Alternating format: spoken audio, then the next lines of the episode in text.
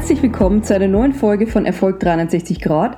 Mein Name ist Barbara und du bist hoffentlich in entspannter Stimmung, fühlst dich wohl und bist bereit für neuen frischen Input, wie du dein Leben noch glücklicher und erfolgreicher gestalten kannst. Und vor allem das alles mit Leichtigkeit schaffst. Es geht in diesem Podcast um dich, um deinen Erfolg. Schön, dass du da bist.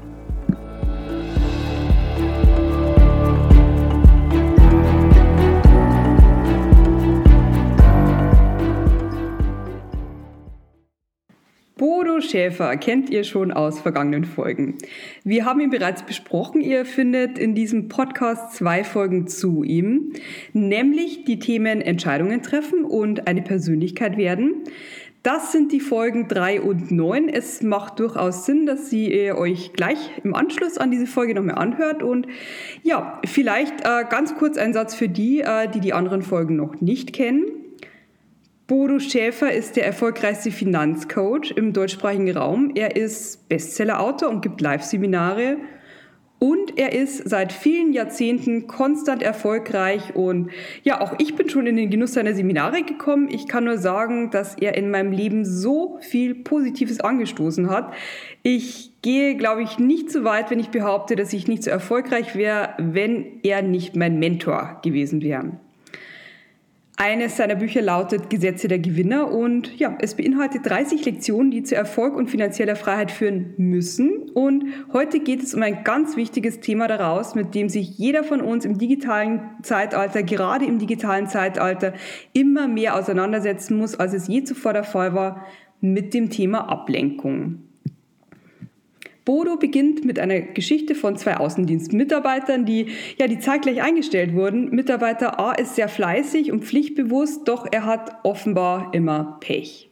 Mal springt sein Auto nicht an, dann hat er einen Wasserschaden im Haus, mal verliert er seinen Ausweis und ja, Mitarbeiter B ist ein sehr bequemer Typ, der einen Hang zum Faulsein hat und damit er beispielsweise seine Lieblingsserie nicht verpasst, legt er sich auch keine Termine mehr am späten Nachmittag und beide sind nicht sehr erfolgreich, machen kaum Umsatz.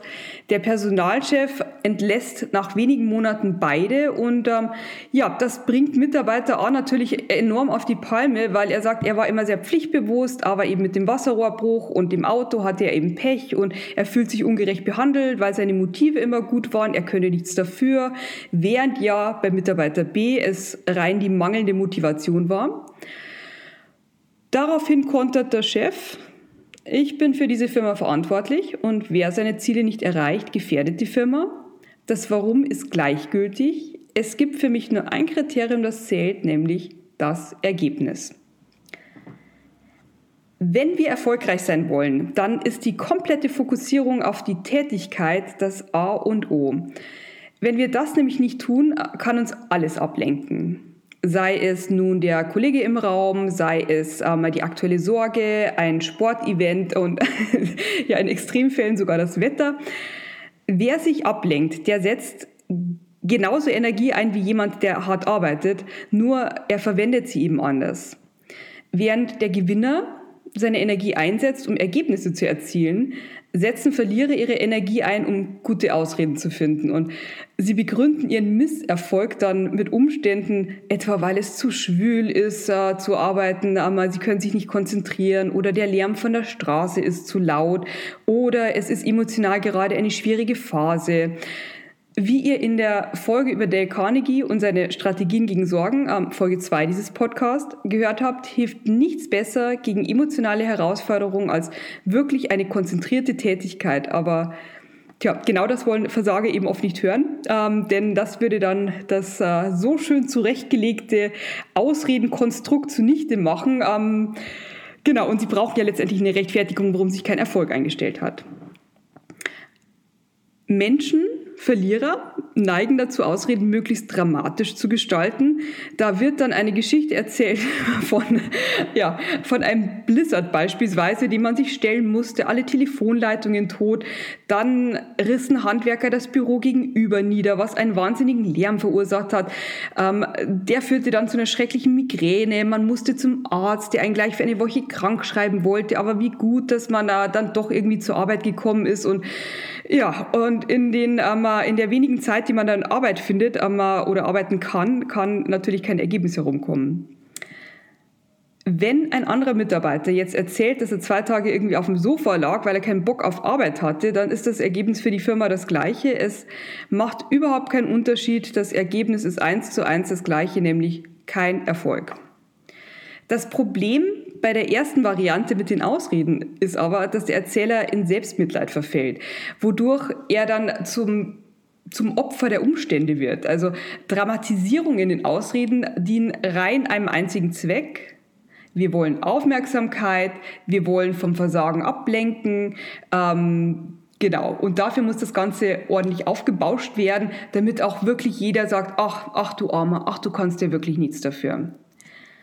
Menschen, die ihren Fokus aber permanent auf mögliche, auf einmal ja, mögliche Ablenkungen richten und diese dramatisieren und aufbauschen, die brauchen sich dann nicht wundern, wenn äh, diese Dramatisierungen tatsächlich zu Monstern werden. Wir ziehen nämlich nur Dinge in unser Leben, die in unserer gedanklichen Möglichkeit existieren und ja, nun denkst du dir vielleicht, ja, schön und gut, aber manchmal gibt es eben wirklich Ablenkungen, gegen die man nichts machen kann und ja, damit hast du vollkommen recht. Ähm, deshalb trennt sich dann auch die Spreu vom Weizen im Umgang mit diesen Ablenkungen. Und darum geht es jetzt. Zunächst mal die gute Nachricht. Die meisten Ablenkungen erscheinen nur auf den ersten Blick wichtig. Wenn man sie nämlich näher betrachtet, äh, können die meisten davon einfach ignoriert werden. Entweder dauerhaft, weil sie im Vergleich zu unserem Lebensziel einfach nur unwichtige Peanuts sind. Oder wir können sie für den Moment ignorieren. Das sind zum Beispiel E-Mails, die wir auch am Abend oder ganz früh oder am nächsten Morgen beantworten können. Das kann ein privater Anruf sein, den man nicht unbedingt während der Angebotserstellung annehmen muss und so weiter. Frag dich also bei jeder Ablenkung, die sich dir in den Weg stellen möchte, ob es sich wirklich lohnt, sich jetzt darum zu kümmern. Vergiss dabei nicht, dass es ja nicht nur die fünf Minuten Telefonat mit deinem Tennispartner sind, sondern du reißt dich komplett aus deinem Arbeitsflow und aus deiner Konzentration heraus und das kann dich in Summe locker eine halbe Stunde kosten die dir dann eben an anderer Stelle wieder fehlt. Ähm, es ist auch durchaus sinnvoll bei Aufgaben, die eine hohe Konzentration erfordern, die mobilen Geräte einfach in den Flugmodus zu stellen. Es ist kein Beinbruch, wenn jemand mal für drei Stunden nicht erreichbar ist. Bodo Schäfer sagt aber auch, dass es Ablenkungen gibt, die durchaus wichtig sind. Das ist zum Beispiel der Fall, wenn wirklich etwas droht anzubrennen, beispielsweise Qualitätsprobleme in der Produktion oder eben ein wichtiger Schlüsselkunde braucht Aufmerksamkeit. Unsere Kunden sollten immer unser Kernfokus sein, weil Sie sind diejenigen, die die Firma finanzieren und deshalb haben sie immer oberste Priorität und gerade die A-Kunden. Dafür solltest du dir immer Zeit nehmen und ja, da ähm, du diese Zeit beim übervollen Terminkalender ansonsten an anderer Stelle wegkürzen musst, empfiehlt Bodo Schäfer jeden Tag zwei Stunden im Terminkalender für eben jene wichtigen Notfälle zu blockieren. Klar, es wird Tage geben, da trifft überhaupt kein Notfall ein dann, ja, dann, dann sieh diese zwei Stunden einfach als geschenkte Extrazeit, in der du Dinge erledigen kannst, die schon ein Weilchen reifen oder die du einfach für kreative und entspannende Tätigkeiten nutzen darfst.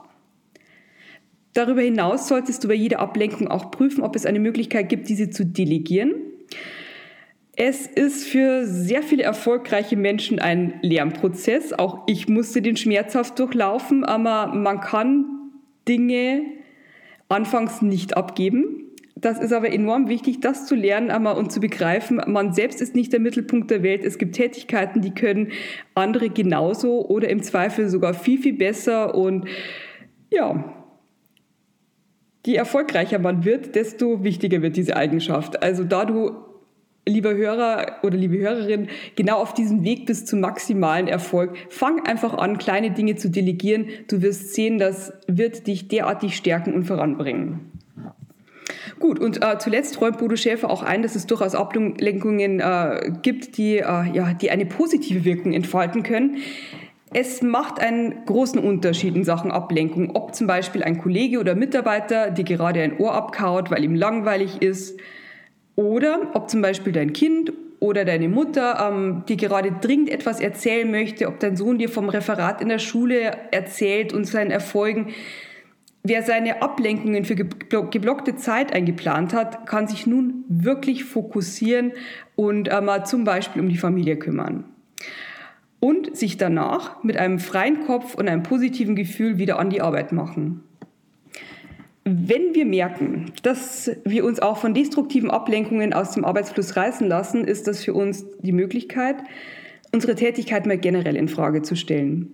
Und auch eine Chance, hier regulierend einzugreifen. Du solltest dir also, wenn du merkst, du lässt dich von allem Möglichen gerade ablenken, fragen, nutze ich meine Zeit optimal? Ist es wirklich sinnvoll, was ich hier mache? Und die zweite Frage ist, Arbeite ich an langfristigen Lösungen oder manage ich im Moment nur Probleme? Genau.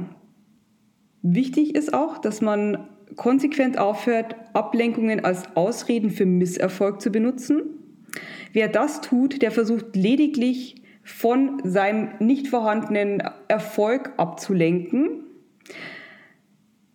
Und ja, damit sind wir schon fast am Ende dieses Podcasts. Ähm, genau, am Ende jedes Kapitels, aber äh, in seinem Buch Die 30 Gesetze der Gewinner hat Bodo immer einige Praxistipps zur Umsetzung und einen dieser Praxistipps möchte ich dir kurz vorlesen weil ich eben selbst keine besseren Worte dafür finden könnte. Es ist so wahr, ich liebe diesen Absatz und genau, ich lese ihn dir jetzt auch ganz langsam vor, damit du alles aufsaugen kannst sozusagen.